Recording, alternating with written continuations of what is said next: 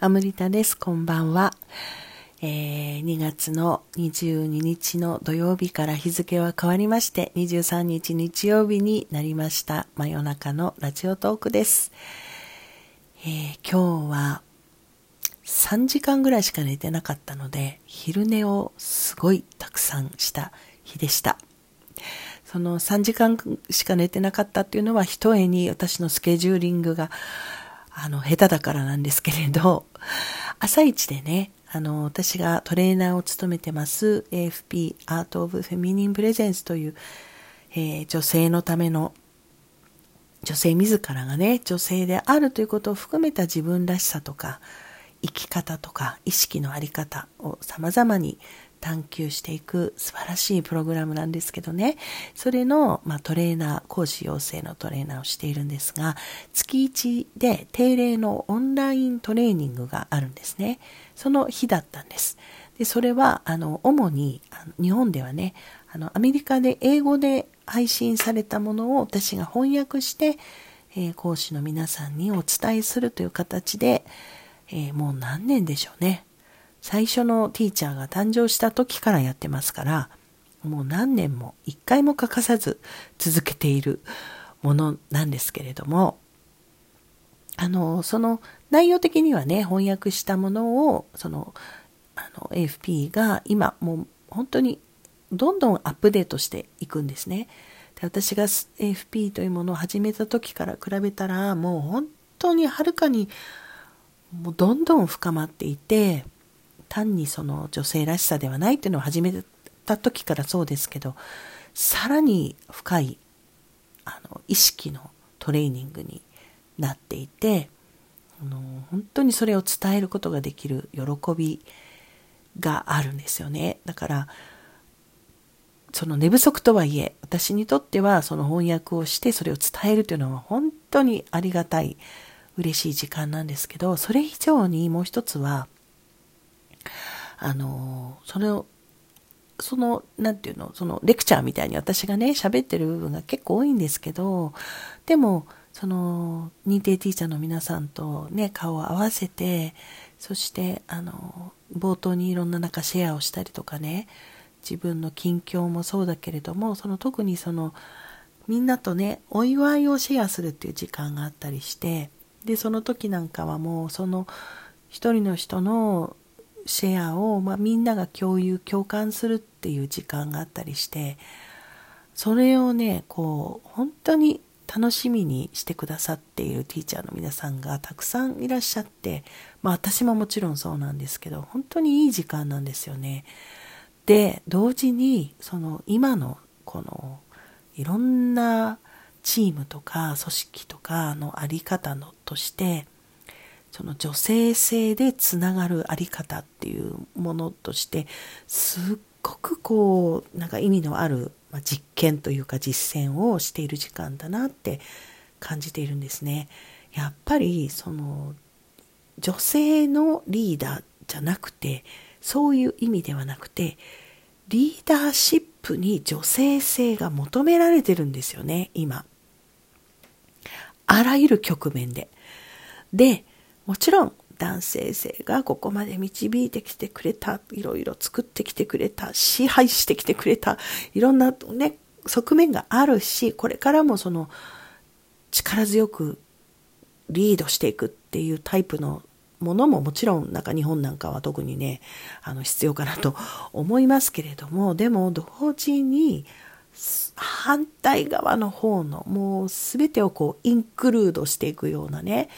あの共感ベースだったりもう細やかなあの繊細さに基づくリーダーシップっていうのは本当に求められてると思うのでだから女性性のワークをすごく今私は大切に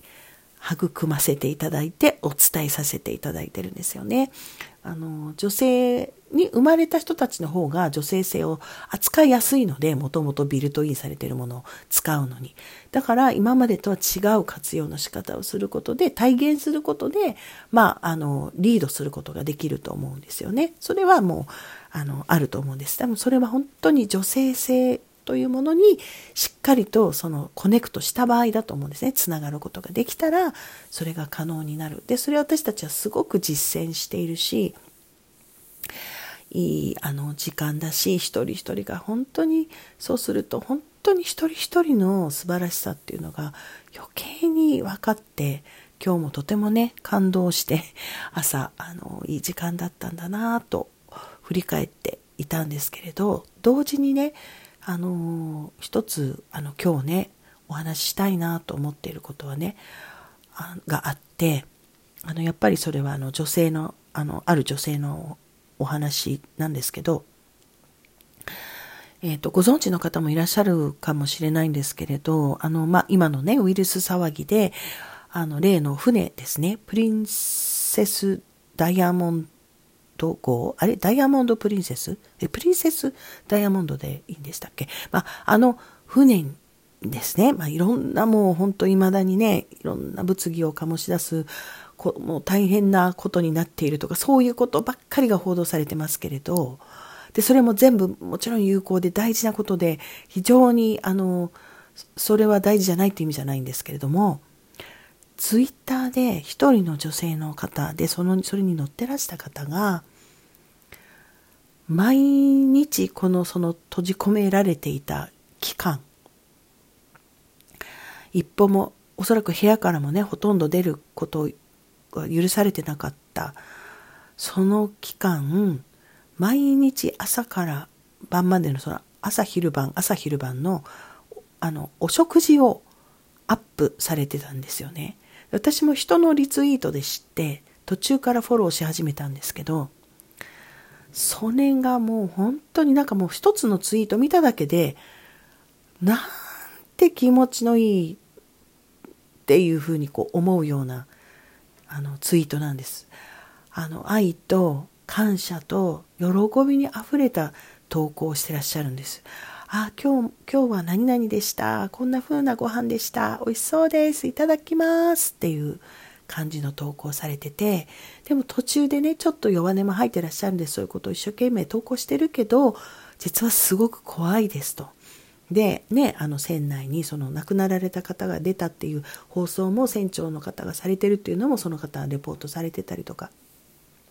事実もそこに織り込まれているんだけれどもそして一歩もできる出ることがねできないとかだけどそのメインのそのそこにまた戻るわけですよ。おはようございますって元気よくクルーが笑顔でお食事を持ってきてくれましたとかでそうこうしているうちにその方は自分だけがそういう投稿してるってことに気がつかれる周りはなんかもう深刻であの何ということだっていうねあのこんなこんなことな何なんだみたいな投稿っていうか載ってらっしゃる方も含めそういうツイー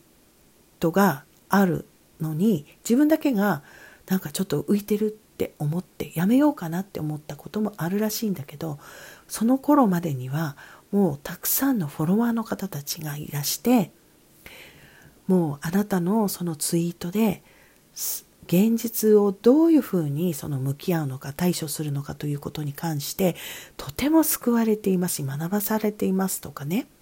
あと逆にすごく一緒にいるようにこうあの話しかけるようなフォロワーさんも出てきたりしてね美味しかったですか？とか美味しそうですね？とかもうねあのあのやり取り私昔あれですよあの悪名高き2チャンネルで話題になった電車男のストーリーを思い出したぐらい。あの本当にねそのネットとか SNS っていうのはすごい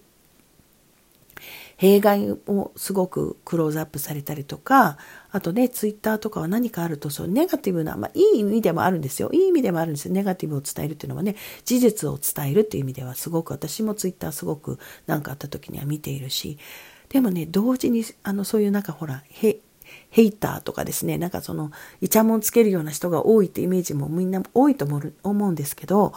こういう例もあるんだよなっていうねその女性も素晴らしいんだけどそのフォロワーの人たちがずっと励まし続けてるんです。その方と一こう一緒にいるかのようにして。もうそれがね素晴らしくて優しいやり取りで。で運動はしてますか？ラジオ体操とかいいんじゃないですか？って書かれたら、その女性の方が次の日に、ラジオ体操ですね、やりました！とかね、今日も一日頑張りますラジオ体操全力でやりましたとか、多分一歩もね、部屋から出てないのに、そしてお食事が運ばれてきました。クルーの方の笑顔で、本当に救われてますとかって。で、そういうのを通して私たちは、もう普通にマスコミとかこうねニュースだけそれもまっとうなですよ。正しいことを伝える現実を伝えてらっしゃる方も含めたそういうことをでもそこからは決して伝わってこないその愛のあるやり取りとかどんなに今回のその一件でその船の乗組員の方たちとか、まあ、船長をはじめどんなに心を痛めていただろうっていうことが想像できるわけですよ。そしてどんなに少しでもお客様にあのねなんかいいいい思いをしていただきたいって思って本当にその笑顔と丁寧に接することをしてらしたんだろうなっていうことがその女性の方から伝わってくるんですね。これはね本当すごいことだって私は思ったんですよね。そのその女性の方は自分本当はね辛かったりするし怖いと。確かに本当そうでしょう。本音はそうなんです。そういうこともあるんだけどって書かれたりもするんだけどまた「おはようございます」ってまたそこに戻られるんですよ。これはねもうその女性が書いているのが明るくって愛と喜びにあふれてるんだけど見ている側はそれ以上のことをやっぱ感じ取ってるんですよね。だから励ましが起きたりとかして。で、その女性は最後の最後、下船される時まで、